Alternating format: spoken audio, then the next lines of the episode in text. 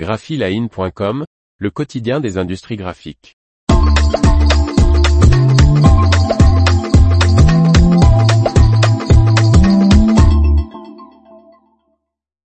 Les petites infos de l'industrie des arts graphiques 7 avril 2023. Par Faustine Loison. Voici les petites infos de la semaine qu'il ne fallait pas manquer.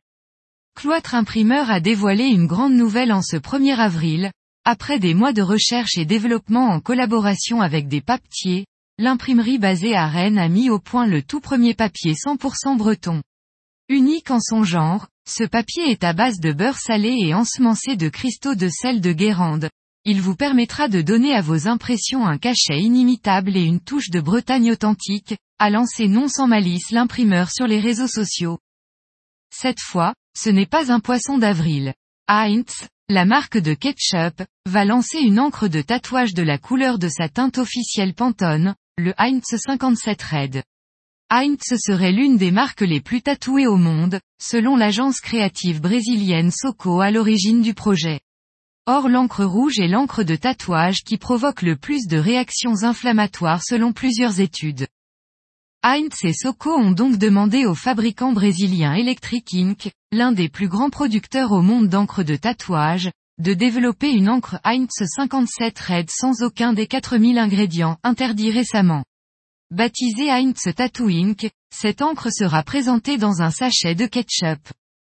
À partir de la rentrée 2023-2024 l'école nantaise Graphipolis accompagnera les apprentis de l'école supérieure des beaux-arts de Nantes Métropole qui a ouvert son master art à l'alternance. Graphipolis sera le centre de formation d'apprentis, CFA, de référence du diplôme national supérieur d'expression plastique homologué au grade de master, DNSEP. Le code barre souffle ses 50 bougies.